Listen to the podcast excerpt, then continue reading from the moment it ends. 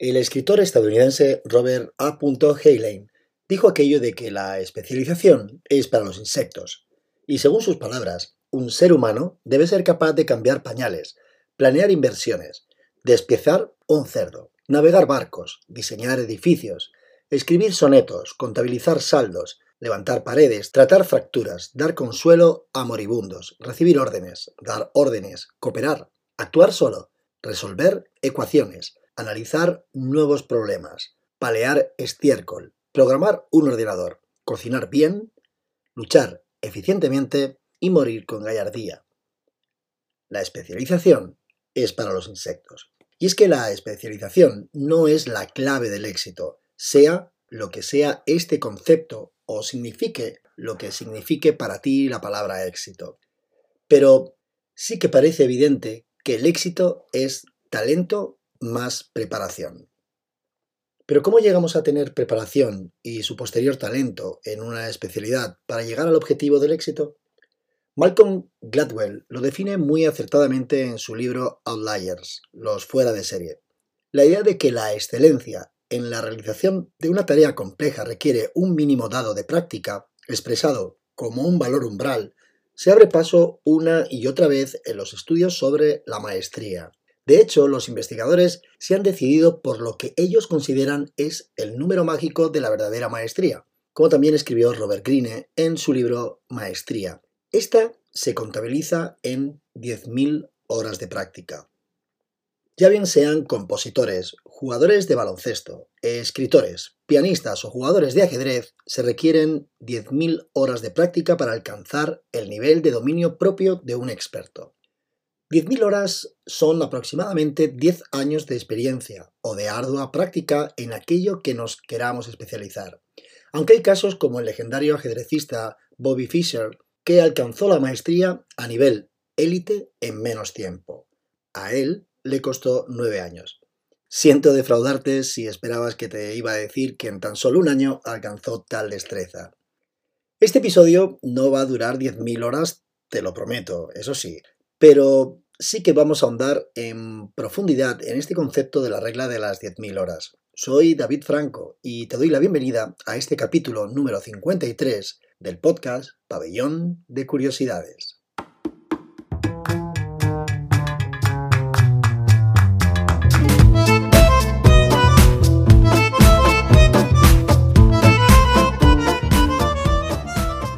Mozart es un caso emblemático de niño prodigio. Comenzó a escribir música a los 6 años, aunque según el psicólogo Michael Holt, en su libro Fragmentos de Genio, relata que Mozart, conforme a los parámetros de los compositores maduros, sus primeras obras no son excepcionales. Las piezas más tempranas probablemente las escribiera su padre, quizá introduciendo mejoras en el proceso. Muchas de las composiciones de niñez de Mozart, como los primeros siete conciertos para piano y orquesta, son en gran parte arreglos de las obras debidas a otros compositores. Entre aquellos conciertos que solo contienen música original de Mozart, el más temprano de los que hoy están considerados obras maestras son el número 9 K.271 y no los compuso hasta los 21 años. Para entonces, Mozart ya llevaba 10 años componiendo conciertos. Como te decía antes, estas 10.000 horas equivalen a unos 10 años, y este es el número mágico de la grandeza.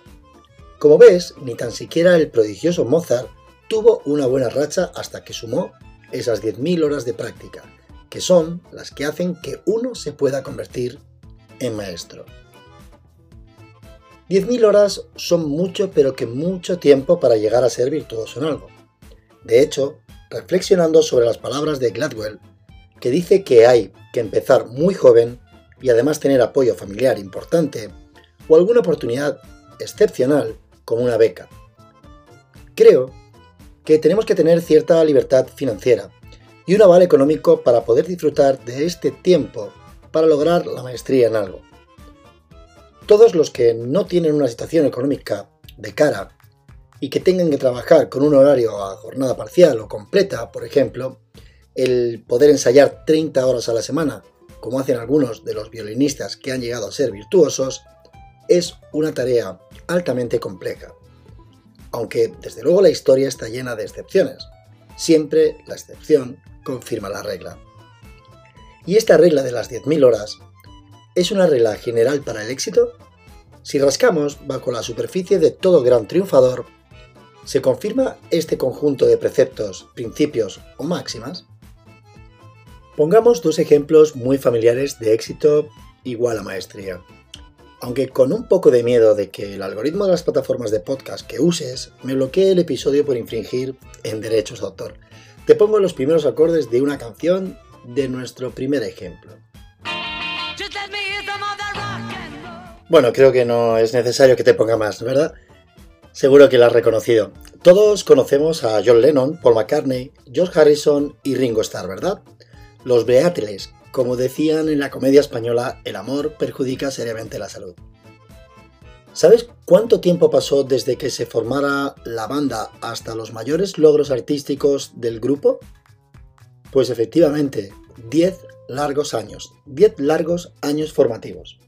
El biógrafo de la banda, Philip Norman, explica que el grupo pudo tocar y sumar horas de experiencia tras su llegada a Hamburgo.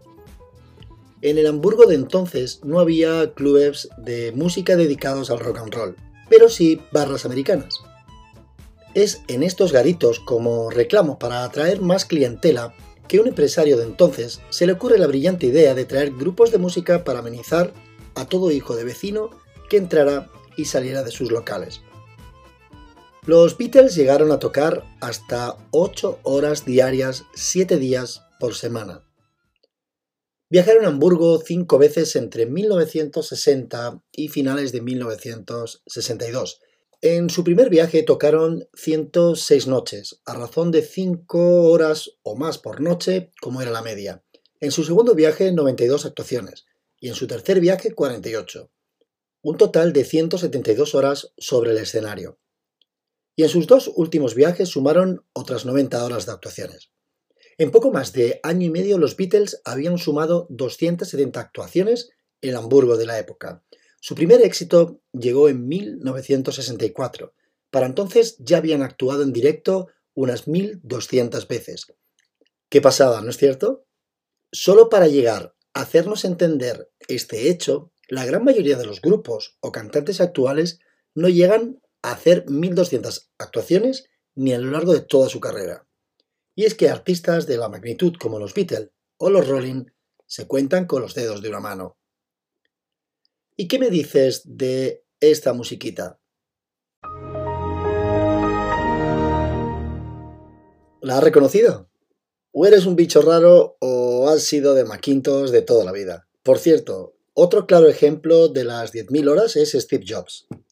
Si eres de Windows, esta musiquita de inicio habrá sido clarificadora. Aunque si tienes algunos añitos como yo, empezarías en este mundillo de la informática con MS2 y con los primeros Commodore, Atari y, bueno, la joya de la corona. Tuve un Spectrum con monitor fosfo. Todo un hito de modernidad cuando yo era pequeño.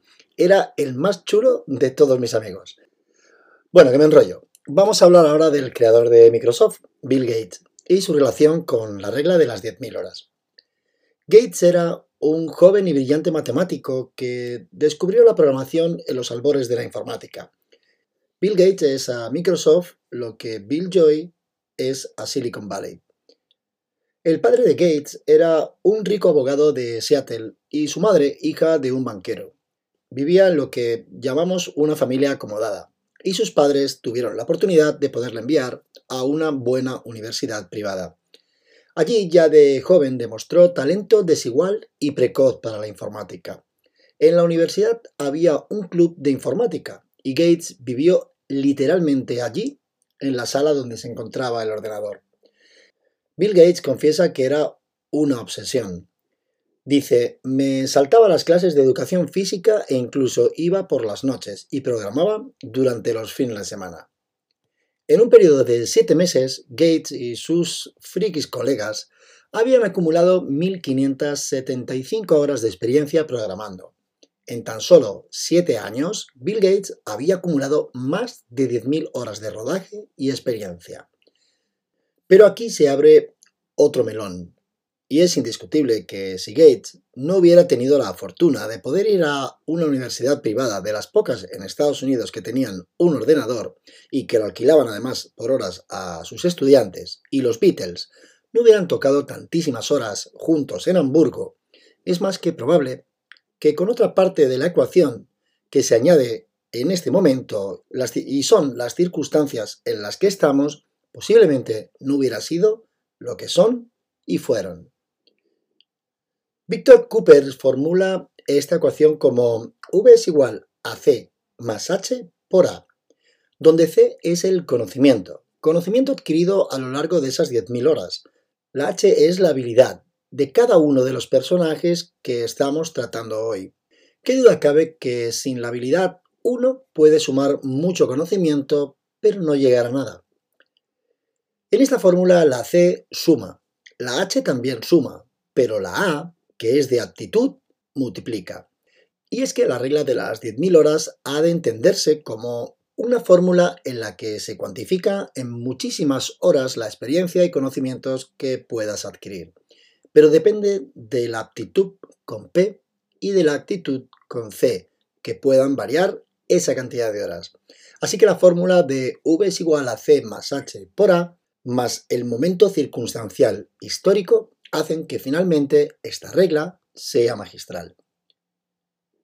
Se abre otra posibilidad a la regla y es el principio de la práctica deliberada. Posiblemente si me dedicara a emplear 10 años de mi vida a ser el mejor jugador de la NBA de todos los tiempos, muy probablemente no llegaría a confirmarse esta regla. Porque esto no solo consiste en ir a la cancha, tirar unos tiros a la canasta durante horas sin prestar atención a la mejora o a la corrección de los errores. Lo siento, pero aquí es donde esta regla comienza a presentar algunos pequeños agujeros. No basta, tienes que estar implicado cognitivamente en la tarea en la que estás desarrollando. Según palabras de David Epstein, redactor de la revista Sport Illustrated y especialista en temas de ciencia, deporte, Juegos Olímpicos y medicina, y autor de libros tan conocidos como Range, que es amplitud en español, o el Gen Deportivo, asegura que hasta el momento nadie ha hecho un estudio semejante. Todos los datos que respaldan la regla de las 10.000 horas han sido los que los científicos denominan transversales y retrospectivos. O lo que es lo mismo, los investigadores estudian a sujetos que ya han alcanzado cierto nivel de capacitación y les piden que reconstruyan su historial de horas de práctica. En el caso del estudio original de las 10.000 horas, los sujetos fueron músicos que ya habían sido admitidos en un conservatorio de prestigio internacional, así que la mayoría de la humanidad hacía mucho tiempo que había sido descartada. Un estudio que se limita a solo unos actores previamente cribados es irremediablemente tendencioso y contrario al descubrimiento de las pruebas del talento innato. Un ejemplo claro soy yo mismo. Tengo más de 10.000 horas de experiencia en mi actividad profesional y sí, tengo mucha aptitud con PEP, conocimiento y habilidades, pero no me considero que haya alcanzado la maestría y mucho menos el éxito. Así es que más que probable que esta regla debamos cogerla con pinzas y funcionará en determinados casos y en otros no. De momento, en el mío no funciona. Por otro lado, un estudio longitudinal es un experimento de mucha calidad, que hace un seguimiento de los sujetos a medida que estos acumulan esas horas para observar el progreso de sus aptitudes. Es fácil entender por qué una investigación longitudinal de la regla de las 10.000 horas es muy pero que muy difícil de realizar. Imagínate reclutar a un grupo para realizar el estudio de la regla y pasar 10 años seguidos viendo la evolución de los sujetos. Es prácticamente inviable. De todo esto sacamos en conclusión que la regla de las 10.000 horas es cierta, pero no puede ser en todos los casos. El famoso y prestigioso estudio de la regla de las 10.000 horas de los violinistas que realizó el psicólogo Erickson solo informa del número medio de horas de práctica. No dice nada de la fluctuación en las horas necesarias para la consecución de la pericia. Así que es imposible saber si algún individuo del estudio realmente se convirtió en violinista de élite a las 10.000 horas o si solo era una media de las dispares diferencias individuales. También hay que decir que muchos maestros o sujetos que han llegado a la élite han necesitado muchas menos horas para la maestría en su disciplina. Unos que tan solo hayan necesitado 3.000, otros 7.000 y otros incluso 12.000 horas. Es por ello lo que te decía antes. Es una forma de confirmar esta regla muy difícil, ya que es complicado hacer un seguimiento durante tantas horas a un grupo de sujetos. Aunque, como hablábamos antes, eh, la excepción rompe la regla, y hay un colectivo que sí es posible de una manera sencilla de comprobar sus aptitudes acompañadas del tiempo. Y son los jugadores de ajedrez. Los jugadores de ajedrez son calificados por una puntuación llamada ELO, que da su nombre a Arpan Elo, un físico que ideó este sistema de clasificación. Un jugador medio adquiere aproximadamente unos 1200 puntos Elo. Un maestro que puede vivir del ajedrez entre 2200 y 2400 puntos. Un maestro internacional entre los 2400 y 2500 eh, puntos. Y un gran maestro tiene más de 2500 puntos. Así que ganas más puntos a la vez que mejoras y adquieres más destreza en el juego del ajedrez. Es una manera de comprobar longitudinalmente si la fórmula de las 10.000 horas es real, ya que para conseguir 2.400 o 2.500 puntos ronda un tiempo medio de unas 11.000 horas más o menos. Con los jugadores de ajedrez llegamos al final del capítulo de hoy. ¿Qué te ha parecido? ¿Interesante? Déjamelo por favor saber con un comentario, te estaré muy agradecido. Y como siempre, me despido de ti pidiéndote el favor personal de que si te ha gustado puedas compartirlo con quien creas que pueda interesarle mi contenido. Así me harás crecer y poder llegar a más gente curiosa como tú. Nos vemos en el siguiente y hasta entonces, como siempre me despido, que no se te olvide. Ser feliz.